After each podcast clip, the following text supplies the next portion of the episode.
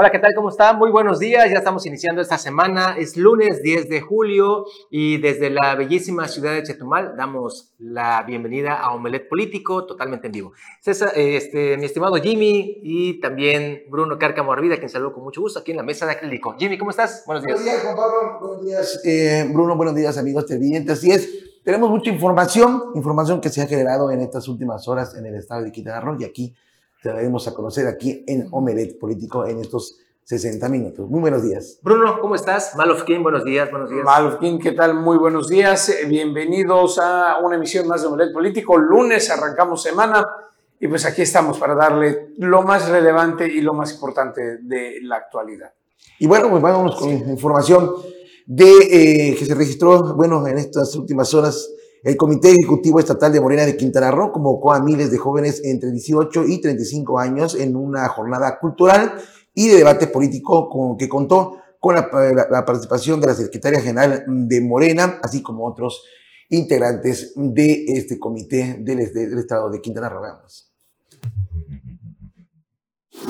El Comité Ejecutivo Estatal de Morena en Quintana Roo convocó a miles de jóvenes entre 18 y 35 años a una jornada cultural y de debate político que contó con la participación de la secretaria general de Morena, Citlali Hernández, la dirigente Joana Costa Conrado y de grandes referentes de la guinda en el estado. Bajo el nombre Conciencias en Revolución, esta actividad busca que las y los jóvenes interesados en la historia de la transformación y de la vida política de México generen punto de encuentro de formación y articulación para su participación política en las decisiones del país. Durante el evento masivo realizado este domingo en el Deportivo Jacinto Canec en Cancún, los participantes reflexionaron y debatieron sobre las tres transformaciones históricas de México, así como de la realidad actual, y se llevaron a cabo actividades culturales que abonan a la conciencia social de las nuevas generaciones.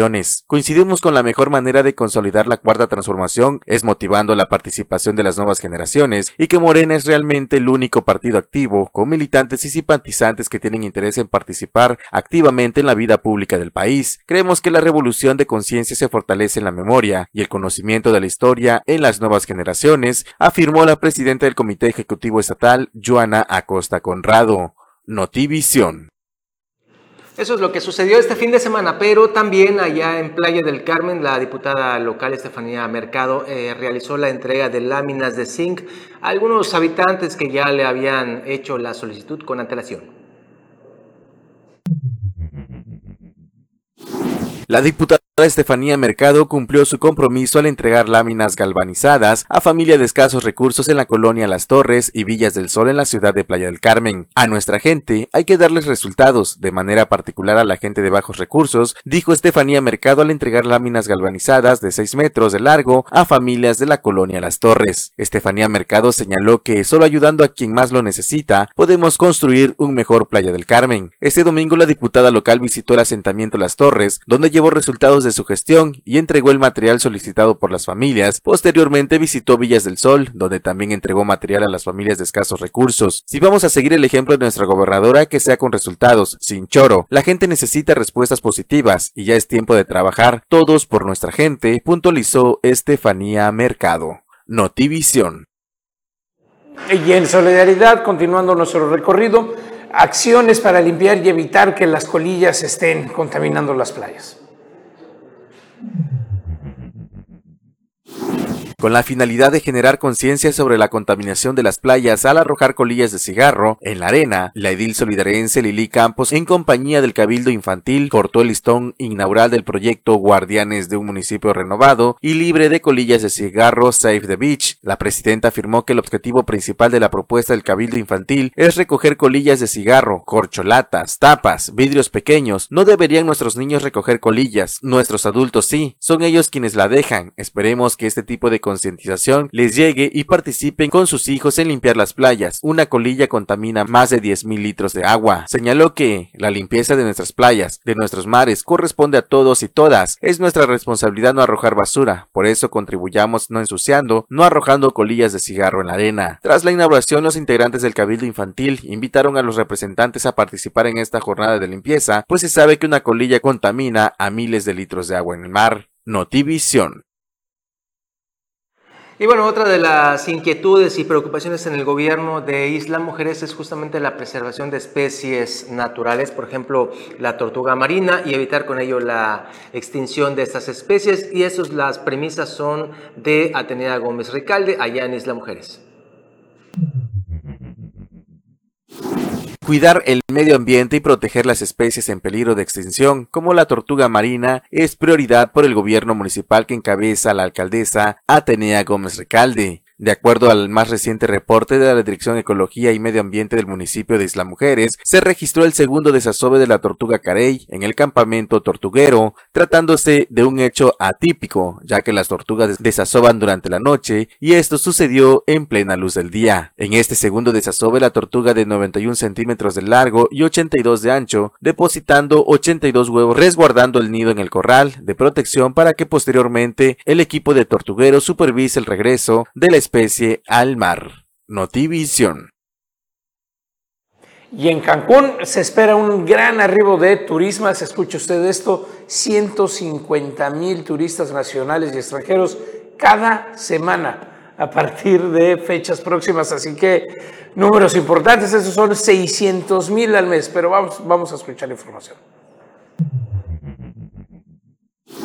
Con alta expectativa de cara a la temporada vacacional de verano, la presidenta municipal de Benito Juárez, Ana Pati Peralta, informó que para este mes de julio se espera que Cancún reciba aproximadamente 150 mil turistas nacionales e internacionales por semana, de acuerdo con datos de la Secretaría Municipal de Turismo. Señaló que durante el primer semestre del 2023 la ocupación hotelera se mantuvo por encima del 75% y se estima que para esta temporada alta, que dará inicio en la tercera semana de julio, se supere en creces esta cifra, ya que el destino se ha posicionado en uno de los sitios vacacionales favoritos por los viajeros. La primera edil agregó que además del turismo de sol y playa, se trabaja para implementar otros segmentos como el deportivo, educativo, salud, cultural, social y de romance, entre otros, a fin de que los visitantes no solamente lleguen a la entidad durante temporadas específicas, sino que se generen promociones y actividades que atraigan turistas todo el año y así el éxito económico que llegue a través del sector turístico beneficie a todas las familias cancunenses. A fin de asegurar este estancia agradable y placentera para los visitantes, puntualizó que se cumple estrictamente con la limpieza de playas públicas, además de que se promueve entre la iniciativa privada la colaboración para que los prestadores turísticos sigan ofreciendo su trato de calidad y calidez, ya que es lo que nos caracteriza entre otros destinos turísticos. Notivisión. Y fíjese, este fin de semana, eh, bueno, justamente también se anunció Jimmy eh, Bruno la inversión de 2 mil millones de pesos, esto para la adquisición de más de 600 unidades, vehículos, camionetas y demás para eh, lo que es la seguridad pública de Quintana Roo. Estos vehículos bueno, ya están siendo dispersados a los municipios para la protección ciudadana. Ahí tenemos justamente eh, esta, esta situación. Esto fue anunciado por la gobernadora Mara Lezama, justamente la inversión mayúscula 2 mil millones de pesos.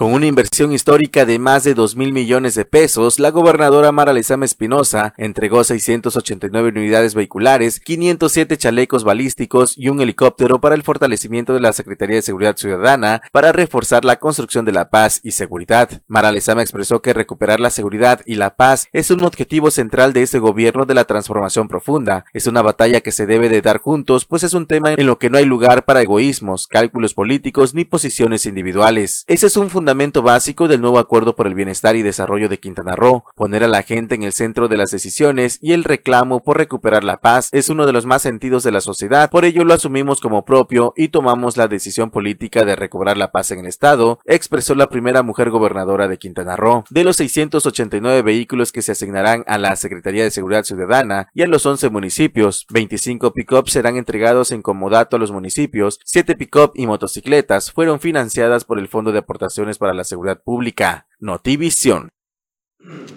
Oye, Juan Pablo, y parte de las unidades eh, ya se, se, vieron este fin de semana, estaban, estaban allí justo en el control de acceso de acá de Chetumal. Correcto, aquí en Chetumal ya muchos eh, policías andaban hasta felices y contentos, los vi eh, ahí estrenando vehículos. Aquí hay que mencionar también hay un helicóptero, un Bell 407, que es justamente con un costo de 470 millones de pesos. Así que, eh, pues también es. ¿Ese es adicional al Águila 1? O sea, vamos a tener dos helicópteros. Es adicional al amarillito este, el Águila 1. Águila 1. Ya, ya tendremos dos helicópteros. igual también el día de ayer también ya se vio la presencia de, estas patrullas recorriendo el Boulevard Bahía de Chetumal, pues ahí también eh, eh, eh, se quedaban estacionados en algunos puntos donde la gente se concentra los fines de semana en el Boulevard Bahía para convivir con la familia o en este caso bañarse, disfrutar de la bahía de Chetumal. Ahí vimos ya estas patrullas ya brindando seguridad a los habitantes y visitantes que llegan aquí a Chetumal. Sí, caray. Oigan, eh, nos de verdad les agradecemos muchísimo a los que nos están viendo aquí en Chetumal, en otros municipios como allá en Bacalar, municipio hermano, donde ya hicimos llegar estas imágenes que nos hacen eh, el favor de entregarnos de un grafiteo, eh, Jimmy Bruno, allá en Bacalar, y la inconformidad es grande. Ahorita lo vamos a pasar, pero de verdad todos los que nos están viendo, muchísimas, muchísimas gracias por estar con nosotros y sobre todo por enviarnos esto y, darnos la deferencia. Eh, también el tema del tren Maya, ya lo, ya lo estamos checando, ya lo tenemos allá, pero eh, justamente vamos a ver una nota que también tiene mucha importancia, el cambio de directiva en el Club de Caza, Tiro y Pesca. Jimmy Palomo tiene más pormenores sobre esto que aconteció, Jimmy, sobre esto del cambio en la directiva. Así es, eh, eh, bueno, desde hace ya unas semanas ya se venía eh, anunciando el cambio de directiva. Ahí vemos, decir que... Thompson, ahí está el buen Thompson, ¿verdad? Thompson, el buen amigo Thompson, ahí está todos ejerciendo su, su voto para elegir al nuevo presidente, a la nueva directiva del campo de tiro y pesca, denominado Carlos Carlos Pérez eh, Quintal, si recordamos se le cambió el nombre. Y bueno, pues ahí está, ahí está el, ah, el momento de, del cambio de directiva. Esto es aquí en Chetumal. Y eso fue lo que se vivió también este fin de semana. Pues ahí está, muchas felicidades a, esta nueva directiva. No sé, creo que son tres años que van a estar al, frente, me parece, pero de verdad eh, las felicitaciones, sobre todo porque pues vienen, vienen muchos socios nuevos para esta agrupación y evidentemente pues todo esto que se va a dar aquí en el, en el club de tiro y pesca. Nos vamos a ir un cortecito y ahora sí ya regresamos con todo eso que tenemos armado, ya lo tiene nuestra superproducción, así que no se vayan.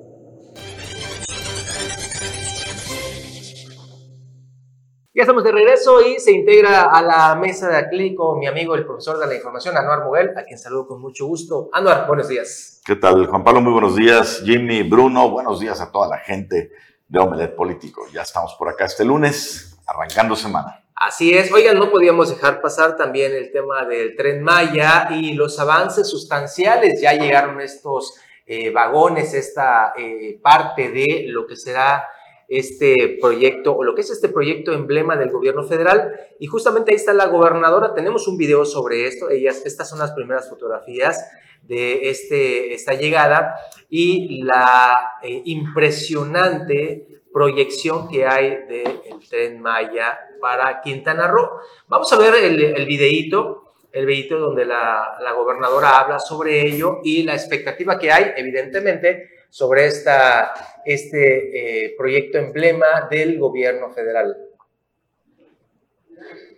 Terminal de Cancún, a esta cochera, el primer tren de todo el sistema de tren Maya.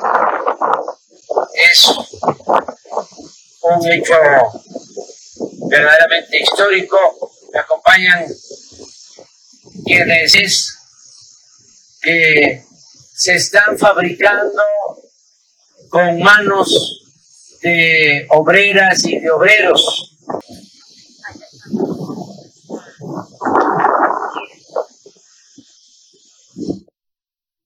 Pues eso es precisamente lo que será la terminal de allí del aeropuerto de Internacional de, de Cancún. Y es el momento que el sábado llegaba el primero del convoy de los cuatro vagones. Eh, eh, estaba el presidente, así que fue gran, gran anuncio. El interior de los vagones está hecho íntegramente con, bueno, no íntegramente, 70%, 75% materias primas nacionales. Y este es un vagón estándar, tienen eh, cuatro asientos, dos de cada lado, y le iban a agregar las pantallas y otras cosas que en el, en el transcurso pues no lo podían llevar para que no se rompiera. Y el domingo llegaron los otros tres, así que ya hoy lunes está un tren completo, los cuatro vagones, listo para iniciar las pruebas. Sí, eh, ya está completo aquí en la estación. Ahí podemos ver las imágenes del, La cabina. del vagón. La cabina todavía le faltan algunos aditamentos que, como dice Bruno, eh, vienen por separado eh, para evitar cualquier daño. Pero se ve muy bien el tren Maya que aquí está por primera vez llegando a Quintana Roo, por primera vez empezará a rodar con las pruebas en la ruta Cancún-Mérida y viceversa y mucha expectativa alrededor de este proyecto que pues la mayoría de la gente ve con buenos ojos por el desarrollo que puede traer. Eso sí, no ha estado exento de escándalos y recientemente hubo un escándalo aquí en el sur del estado al filtrarse imágenes donde ingenieros militares dinamitaron y empezaron a rellenar el estero de Chac, que es una vena fundamental que conecta la bahía de Chetumal con, con la laguna de Bacalar. Sí, caray. Algo sabe de eso el señor Juan Pablo Hernández, ¿no? No, no es porque tenga propiedades por la zona, pero Oye, conoce muy bien el pero, pero fíjate, Anuar, sí es cierto. Ah, Bueno, nada más para, para terminar. Había una imagen allí donde estaba bien. Andrés Manuel en cabina y se ve un hueco justamente en lo que es el tablero. Esto, hay que decirlo, generó algunas críticas para el tema del Tren Maya, pero es que son equipos que son muy delicados y pues vienen por separado. Ya lo señalaron, estos huecos que vienen en, en el tablero, pues evidentemente son instrumentos que van a llegar o ya es- Sí, no, es que esté viejito el tren No, Maya no, usado, hay partes que vienen por separado. Efectivamente. Y respecto a lo, lo del tema del estero de Chac, pues sí, generó ámpula igual este fin de semana, porque eh, pues una- unos habitantes de Bacalar, pues con su dron eh, les dieron el pitazo de que estaban rellenando parte de la avena en el estero de Chac. Y eh, pues fueron con su dron, tomaron imágenes eh, desde arriba y sí, sí generó esto un terrible, eh, eh, pues una, una molestia por parte de los habitantes de Bacalar sobre todo. Y eh, pues no sé si tenemos ahí ya algunas de las imágenes. Se ve como el estero, que es un bracito donde pasa el no, agua, y- y- y lo pues más- lo- lo- le pusieron material pétreo. Y, siendo ingenieros militares, quisieron, Sí. eh, bueno, ya estaban rellenando y estaban poniendo únicamente Unos tubos. tubos de plástico que lo puedes comprar en cualquier ferretería aquí en Chetumal. No estaba nada, eh, eh, eh, no había una, una estrategia para... ¿Cómo no? Es que en esos tubos iba a pasar el agua de un lado y del otro, así, sin Pero, problema. pero oye, con, con material, material barato, ahí está, Ahí ahí, está. vemos, esos son los, tubos- los tubos que estaban poniendo, según los ingenieros militares, para, eh, pues para no bloquear el, el- el- el paso de, de- de esta vena de agua, únicamente iban a colocar creo que alrededor de tres o cuatro tubos en, e- en esa distancia y ya estaban rellenando con material, se llama, eh, parte de esta, de esta, de, esta vena, de, de esta... Sí, sí, sí. No, no, evidentemente mucha gente que vive, tiene eh, propiedades por la zona, que fueron los que estuvieron ahí ojo al chícharo y de inmediato les lanzaron la denuncia. Ojo, hubo reacciones, finalmente una reacción positiva, porque al momento de que se iba a conocer la información, Esta, mira, eh, ahí está la imagen de lo avanzado que iba el relleno.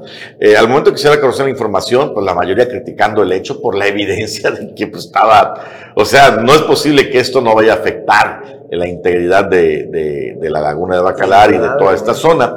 Eh, por otro lado, líderes ejidales dijeron, no, tranquilos, está todo bajo control, no hay ningún problema, pero finalmente no fue así porque la propia Sedena reculó, dio a conocer que fue una equivocación, así lo dijeron, ¿eh? Sí, que fue una equivocación De uno de los de ingenieros, uno de los claro. ingenieros y que ya retiraron todo el material, no sé si sea cierto. Sí, sí lo, sí lo retiraron. De hecho, lleva- llevaron ahí eh, a una retroexcavadora y todo lo que se había puesto en el, en el agua, básicamente, este, pues lo, lo extrajeron. Según era para que pasara la maquinaria para eh, seguir O sea, iba a ser de- temporal. con las obras de Tren Maya. Después lo iban a retirar, pero pues generó malestar entre la ciudadanía. Ahí tenemos una declaración de uno de los encargados del proyecto del Tren Maya, que es uno de los integrantes del ejército, que habla que efectivamente, como bien menciona Sanuar, esto fue una equivocación. Uno de los ingenieros residentes de obra que están haciendo esto, pues simplemente dijo, pues vamos a rellenarlo temporalmente y después que pase la máquina y todo esto, pues lo vamos a, quitar. Eh, ¿Lo tenemos, producción? Vamos a escuchar. A ver, señores, les estoy diciendo que se están metiendo por allá.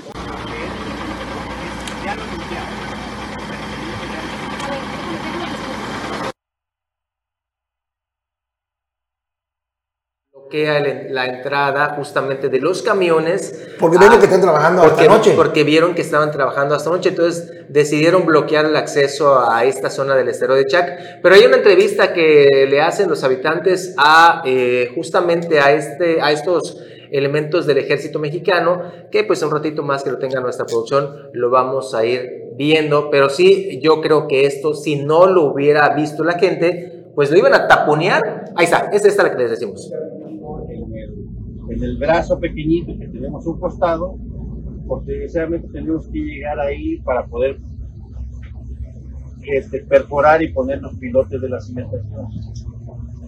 Ya en su momento en la presentación la verán, pero está una estructura de un lado y otra estructura de otro lado para que el puente pase por arriba y el río tenga libre.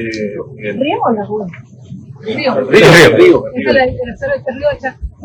Entonces el río, ahorita, pero un error, un error humano, que, ahí tuvo que, siguió echando material, este, pero ya se Ya lo pueden ver, ya se ¿Cómo ves, Bruno? Tú que eres experto en estos temas eh, de militares, eh, un error humano que pues pudo haber generado un ecocidio tal vez en la zona. Digo, puede que sea muy exagerado para muchos, eh, de hecho, me criticaron inclusive cuando yo eh, redacté algo sobre esto, pero... Eh, ¿Por qué te criticaron? Porque hay un, amigo, Ramón del Río, ahí que, que, dice que es muy exagerado, que estamos en contra del desarrollo de la 4T y demás. No, simplemente que pues es una, un afluente que genera vida a esta zona de la laguna, ¿no? Y taponearlo así, pues evidentemente iba a generar afectaciones. Y a mucha gente no le gustó este tipo de comentarios. Eh, esta imagen es donde se estaba eh, realizando. Sí, y esta imagen la postean. Pero, pero lo de arriba parece que está todo tapado y no llegó a estar todo tapado. A ver, súbelas. Eh, esta es una imagen que subió el ayuntamiento de Bacalao. A ver, esa zona. No, es que esta zonita de allá, lo que tú dices a la derecha, la abajo, sí, sí lo taponearon. Ah, Porque son, y de ahí iba a haber otra que también iban a taponear. Bueno, y ahora después de esto van a conocer que se van a hacer 10 puentes por parte de la Sedena para desde el 10 puentes del kilómetro 19 a Chetumal, solo para poder pasar eh, para poder pasar sobre eh, pues estas zonas que alimentan a la laguna de Bacalar. Muy frágil esta zona, hay que decirlo, ¿no? 19 puentes. No, 10. 10, 10 del kilómetro 19 hacia acá. Y también nos enviaron algunos memes, evidentemente, pues no, la gente no podía dejar pasar eso, no sé si lo tendrá nuestra producción, que pues esto sí generó, como les digo, el malestar y algunos memes también ciudadanos. ¿Lo tenemos? ¿Tenemos los memes? Ahí está, ahí está, ahí está. Ingenieros civiles, ingenieros militares. Bueno, eh, hay que decir que los ingenieros militares también son ingenieros civiles, ¿no? De profesión, algunos, muchos de ellos. Pero así las cosas, no podía faltar la memisa como tal. Pues bueno, con este tema del tren Maya, las expectativas siguen a la alza. Evidentemente, temas como este se han dado y se seguirán dando. Por eso es importante la vigilancia y la acción ciudadana que evitó que pasara mayores, pero pues el proyecto del tren Maya va porque va. Así que nos vamos a un breve corte. Sí, antes, antes eh, no sé si ya tenemos estas imágenes de Bacalar, digo, para no cortar el tema del municipio. Nos han hecho llegar unas imágenes justamente de la iglesia de Bacalar y otras zonas. Ahí a don Nicanor Piña Ugalde que nos está viendo en estos momentos. De verdad, muchas gracias. Dice, buenos días mis amigos.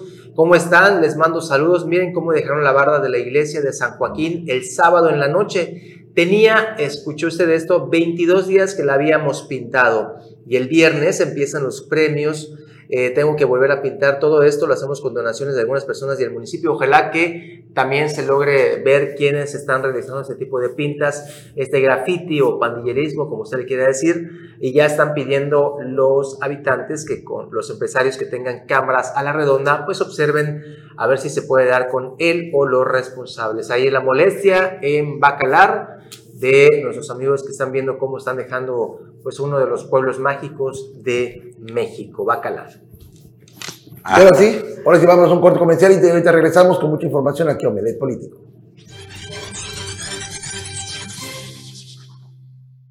Ya estamos de regreso y se integra la mesa de acrílico nuestro compañero César Castillo, que viene directo de la conferencia cada lunes que dan pues las cabezas del gabinete de seguridad. Ahora pues ya están, estuvieron los nuevos, el nuevo secretario de Seguridad Ciudadana y el nuevo fiscal eh, que está de manera interina por el momento. A cargo, pues le cedemos la palabra aquí al amigo César Castillo. ¿Qué tal, Anuar? Muy buenos días, buenos días, Jimmy, Bruno, y por supuesto también muy buenos días a usted que ya está aquí con nosotros. Efectivamente, venimos desde ahí, desde el Palacio de Gobierno, donde pues se llevó a cabo la primera conferencia de seguridad, donde ya eh, aparecieron ya como nuevo titular de la Secretaría de Seguridad Ciudadana, Julio César Torres Gómez, así como también del fiscal Raciel, que está pues de fiscal interino. Se platicaron varios temas, entre ellos pues se dieron a conocer los eh, resultados respecto a esta última semana. También se habló sobre la adquisición de estas nuevas patrullas, así como también de los vehículos que van a ser distribuidos en los 11 municipios del estado de Quintana Roo. Hay que mencionar que pues hubo resultados respecto a las detenciones, principalmente en lo que es en la zona norte del estado. Afortunadamente, durante este fin de semana, hay que mencionarlo, eh, hubo una disminución en el, índice delictivo, no hubo hechos eh, que pues se venían presentando con anterioridad en semanas pasadas. Ya vemos la presencia de patrullas, incluso el día de ayer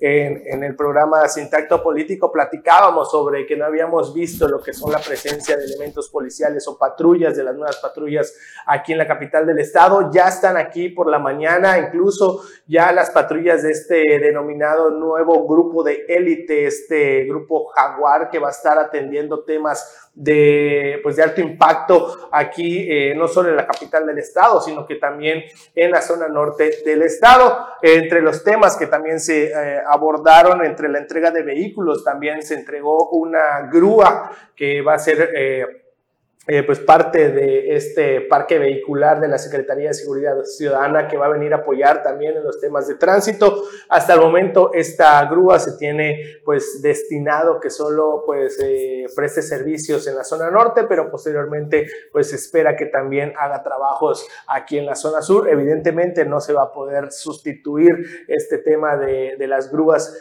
en la, zona en la zona sur del estado, principalmente aquí en la capital, pero pues se va a trabajar al respecto estas son parte de, de, los, de los aseguramientos. Si regresamos en la, en la, en la, en la imagen anterior, ahí se, se ve eh, parte de los resultados que se dieron en detenciones con dosis de marihuana, más de 2.300 dosis, así como también dosis de, de cocaína, 287, de cristal 129, así como de crack 198, de LSD 21 y pues pastillas en diferentes denominaciones, son 88 el aseguramiento solo de, eh, del día 1 al 7 de julio, como vemos arriba en pantalla.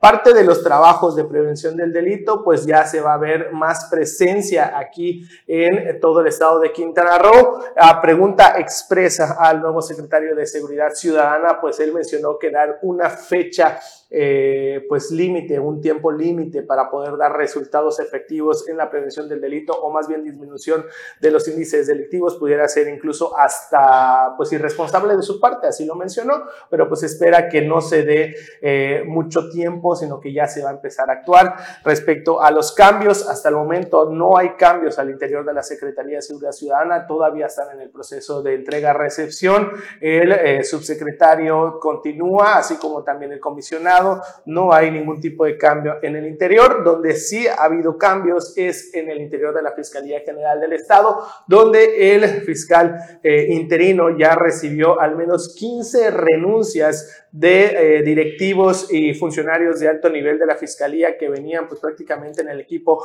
del ex fiscal Oscar Montes de Oca, así como también de personal que vino también con estos funcionarios. Hasta el momento se contabilizan 15 renuncias, más las que se van a estar presentando en el transcurso de esta semana. En términos generales, esto es lo que se abordó en esta conferencia, así como también una eh, atención directa a lo que es eh, o fortalecimiento también en las zonas rurales. También mencionaron que iba a haber esto, pero pues es parte de lo que se mencionó en esta primera aparición ya de estos nuevos titulares de la Fiscalía General del Estado, así como también de la Secretaría de Seguridad Ciudadana. Esperemos y todos los ciudadanos, incluso sectores empresariales, así como también demás personas, pues dan un voto de confianza a esta nueva estrategia donde se espera ya la cero impunidad, que es lo que más eh, eh, mencionaron que es lo que se va a atacar, así como también una nueva estrategia de prevención del delito con más cercanía a la población, eh, policía de proximidad y atención directa. Otro de los temas también es atender las deficiencias que habían en el 911 que todavía se seguían presentando, se van a atender ya de manera directa, va a haber una mejor atención y atención de, en cuestiones de, de, minutos para poder atender estos de hechos delictivos que se pudieran presentar en todo el estado de Quintana Roo. Pues ojalá que así sea. Este, pues, siempre nos da gusto saber que hay eh, acciones y, cosas que van a fortalecer o pretenden fortalecer el tema de la seguridad, que sigue siendo, sin lugar a dudas, la mayor preocupación para los ciudadanos de Quintana Roo y me atrevo a decir de todo el país. ¿Cómo viste en su primera aparición a estos dos personajes ante la prensa? ¿Cómo, cómo sentiste la conferencia? César, tú que has estado en varias. Sí, este, eh, en sí el secretario de Seguridad Ciudadana, eh, pues enterado de cierta manera, o en términos generales enterado de lo que está sucediendo en el estado de Quintana Roo, a preguntas expresas que hicieron incluso los mismos, los mismos compañeros, pues eh, se ve que se ha empapado de lo que está ocurriendo en el estado de Quintana Roo, eh, una persona, bueno, un capitán que viene de la Marina con alta, alto conocimiento en temas operativos, incluso administrativos, eh, lo que también se mencionaba era que pues también se van a, realizar acciones en los temas administrativos, financieros,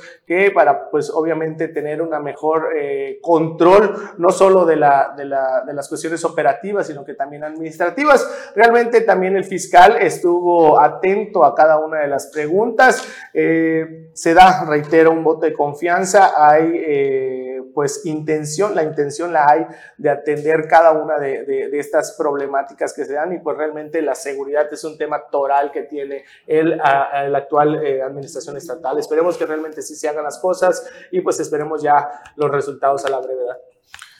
Tema importantísimo el asunto de la seguridad. Nos vamos a más información. En el Instituto Electoral de Quintana Roo las cosas siguen color de hormiga. Ya sabe usted que se dieron un agarrón los consejeros con la consejera presidenta Rubí Pacheco. Eh, se puso candente. ¿Por qué? pues, pues, pues, porque la señora la acusan de ser una dictadora, ¿no? De, Ah, de querer imponer sus reglas y como tal. Y eh, pues como no le están saliendo las cosas como ella quiere, los amenazó. ¿Se acuerdan que lo comentamos aquí en, en programas pasados? De que los iba a denunciar ante el Instituto Nacional Electoral por la destrucción de unas listas nominales el pasado mes de febrero, cuando por cierto ella ya estaba como consejera presidenta, es lo que le llamaba la atención a muchos. Pues se han filtrado algunos documentos sobre ese tema que ya tenemos aquí en, en posesión en la producción. Y mire usted, ¿no? Aquí está el, el documento en cuestión, en este momento dirigido eh, a la maestra Mayra San Román Carrillo Medina. Vamos a ver qué dice la parte que está encerrada, por favor. Dice, el tanto que fue asignado para su uso en las casillas no será motivo del procedimiento de devolución, ya que su destrucción se realizará junto con la demás documentación electoral, una vez que se declare concluido el proceso electoral y se proceda con la destrucción del material. Es importante señalar que dicha destrucción deberá ser acreditada mediante el acta circunstanciada para tal efecto. Recordar que ella había dicho que esto no lo podían hacer los consejeros y que los iba a, o sea, los amenazó con este tema. Ahí está la, la evidencia de que sí les autorizaron la destrucción, claro, tendría que acreditarse mediante el acta circunstanciada. Y hay, una, hay una, un documento donde la propia Rubí Pacheco tenía conocimiento de esto. Ahí está, miren, ustedes por acá. Dice, lo anterior por estar en eh, eh, procedimiento de destrucción de los cuadernillos el 26 de agosto, bla, bla, bla, y la firma, pues es justamente de la maestra Rubí Pacheco Pérez, que en ese momento era vocal, ejecutiva en Quintana Roo del, del INE. O sea que la, la, señora que ahora los amenaza con este tema, pues estaba completamente enterada de que sí había autorización para destruir estas listas nominales. Evidentemente, ante la amenaza, los consejeros se defienden filtran esta información, por supuesto, esta documentación, y las cosas se siguen poniendo cada vez más turbias ahí en el IECRO, en gran parte por la cerrazón y falta, así tal cual, falta de talento político de quien preside el Instituto Electoral de Quintana Roo. Sí, y es que eh, incluso ya eh, el Instituto Nacional Electoral aquí en Quintana Roo ya dio vista también a, oficinas centrales respecto a esta situación. ¿Qué es lo que dice el INE? El INE dice, nosotros necesitamos la lista nominal para hacer una evaluación de la participación ciudadana. Esos trabajos es, se vienen haciendo pues prácticamente desde siempre. Entonces, este procedimiento, eh, Rubí Pacheco Pérez, antes de ser presidenta ah, de, del IECRO o consejera presidenta, del IECRO, pues estuvo en el INE y obviamente sabe cuáles son los procedimientos a seguir respecto a las listas nominales. ¿Qué sucedió? Al final de cuentas, ella se avala supuestamente respecto a un reglamento interno del IECRO y a través de eso es que se hace esta destrucción.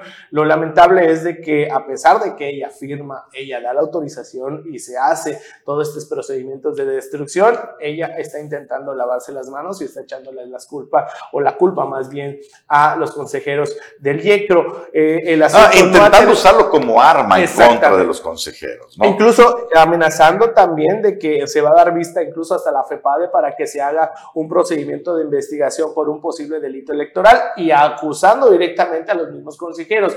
Esto eh, ya se está saliendo de control, evidentemente. Ya se, salió, ya se, salió de control por completo. Hay una... Confrontación entre ella y obviamente los mismos consejeros que pues realmente ya de plano no la toleran y el trabajo y la falta también de tacto político hacia los mismos y no solo a los consejeros sino en general hasta los representantes de partidos o sea, está confrontada es, es todos contra la consejera. Exactamente entonces, ahí eh, este tema no va a tardar en, reventar y saber realmente qué es lo que va a suceder, porque o quién fue el responsable directo, si los mismos consejeros, si los mismos representantes de partido o incluso ella misma, Rubí Pacheco Pérez. Tiene que ponerse en el espejo Rubí Pacheco y de verdad cuestionarse, porque es como cuando el maestro, ¿no? Eh, hablando de que su servidor es docente, eh, reprueba a todos los alumnos y entonces viene la pregunta, ¿quiénes están mal, los alumnos, los todos o, el maestro, cuando reprueban todos? Ella tendría que ponerse eh, eh, a preguntarse, ¿quién está mal? ¿Toda la gente que está en mi contra o yo que estoy en contra de todos y que estoy peleándome con todo el mundo? Entonces es, es increíble lo que está pasando. En el IECRO se respira el miedo, así como tal, por parte de los trabajadores, hasta de los rangos más bajos, que temen ser pues víctimas de un arranque eh, de, la presidenta que ya ha corrido varios. Bueno, póngale usted la gravedad. La directora administrativa puso pies en polvorosa, una chamba que no consigues a la vuelta de la esquina, que está muy bien pagada. Cuatro meses dijo, ¿saben qué? Yo no sé. Yo me voy antes de que esto se incendie y me toque la bronca a mí. Ahí se ven. Claro, lo puso bonito, puso por diferencias en la forma de administrar con, con la parte directiva pero lo que se dijo entre líneas es que la señora pretende hacer las cosas de una manera desastrosa y por eso la administradora mejor dijo, patitas, para que te quieran. Tan grave está la situación que, que tuvo que renunciar. Así de grave. Porque sabe que de lo que va a pasar. O lo que puede venir, pues la Contraloría del IECRO, el órgano interno de control que dirige eh, el buen amigo y conocido de nosotros, el contador José Polanco Bueno, reveló que hay como, ¿cuántas? Casi 50 observaciones no solventadas, nomás para que te des una idea. Está, está serio el tema ahí en el Instituto Electoral de Quintana Roo. Vamos a ver qué sucede. Nos vamos un corte, regresamos.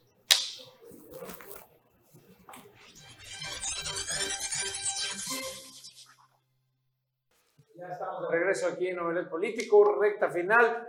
Y ayer se dio a conocer por parte de la familia de Porfirio Muñoz Ledo, su lamentable fallecimiento a los 89 años de edad. El político ya llevaba tiempo que se había retirado, que por cuestiones de, salud estaba, en esos aposentos, estaba en, en, su casa y lamentablemente ayer falleció. Eh, ciertamente un revuelo para toda la clase política, tanto en lo que queda del priismo como la cuarta transformación.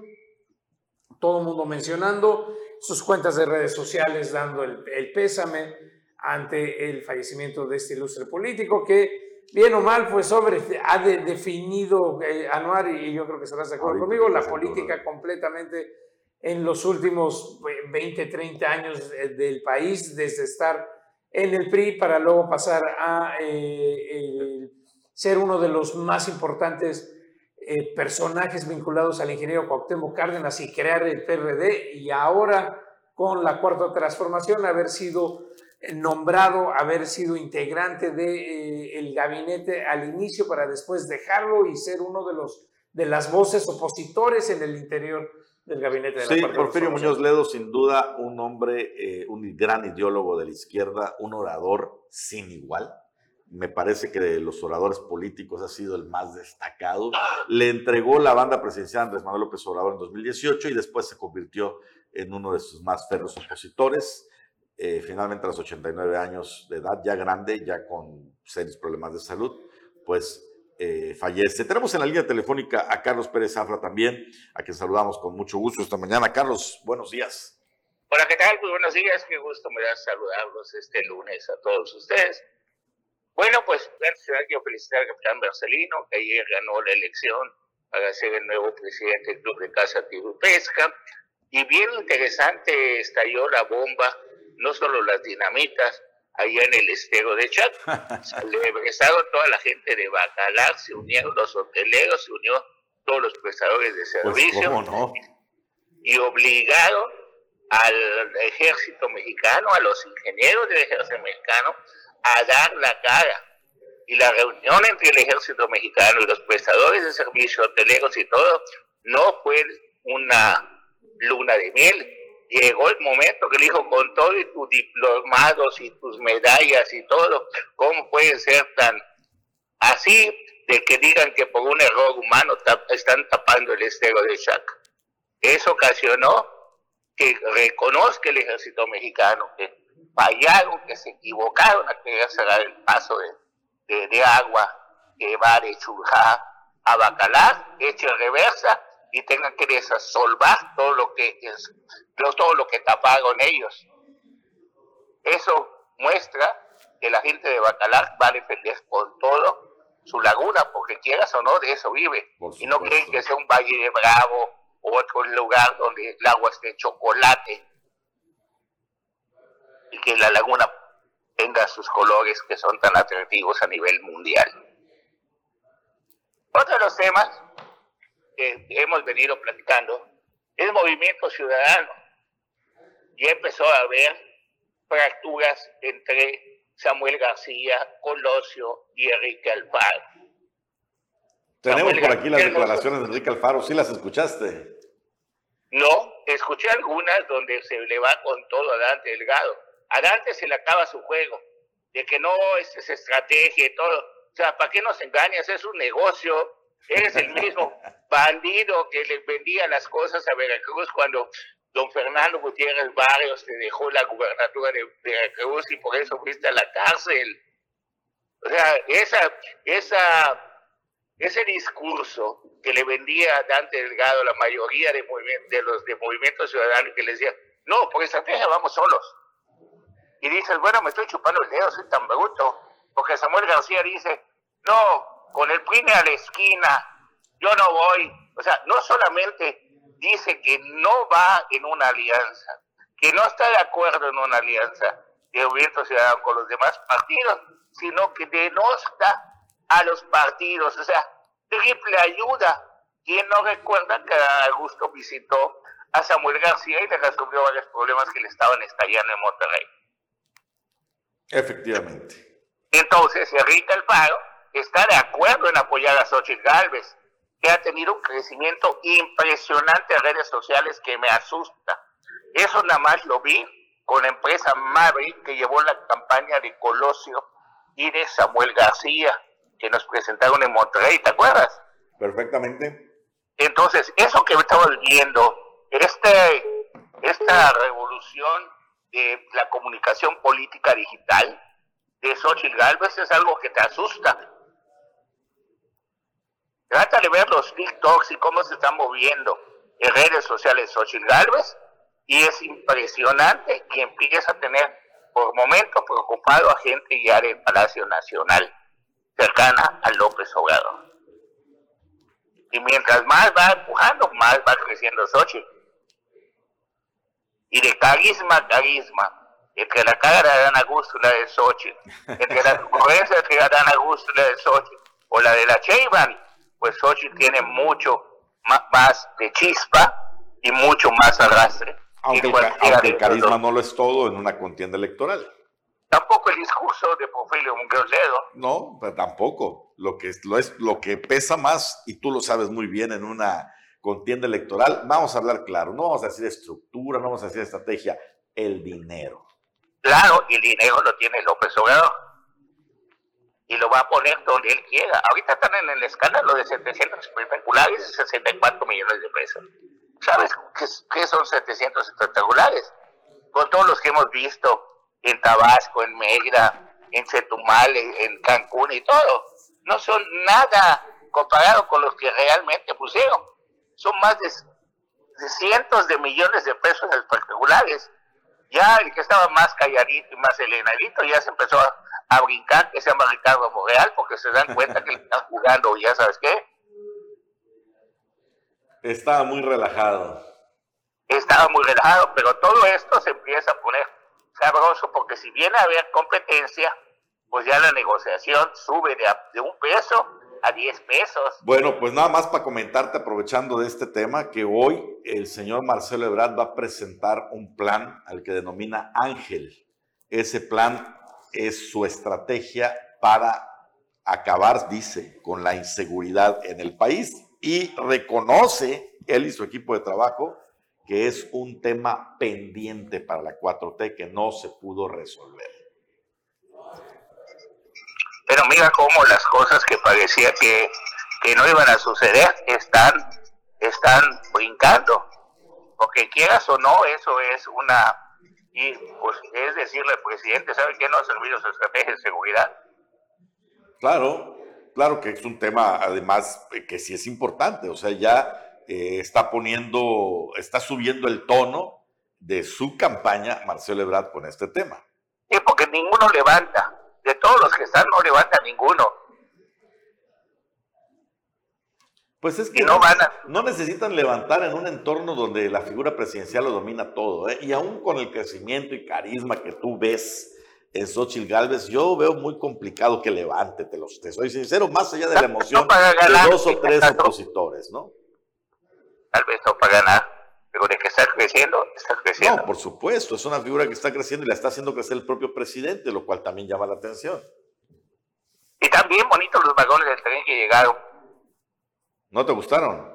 Sí, están bien bonitos. No, es que ya no sé cuándo hablas en serio y cuándo no. Como tú eres un opositor del tren Maya, pues no, no sé.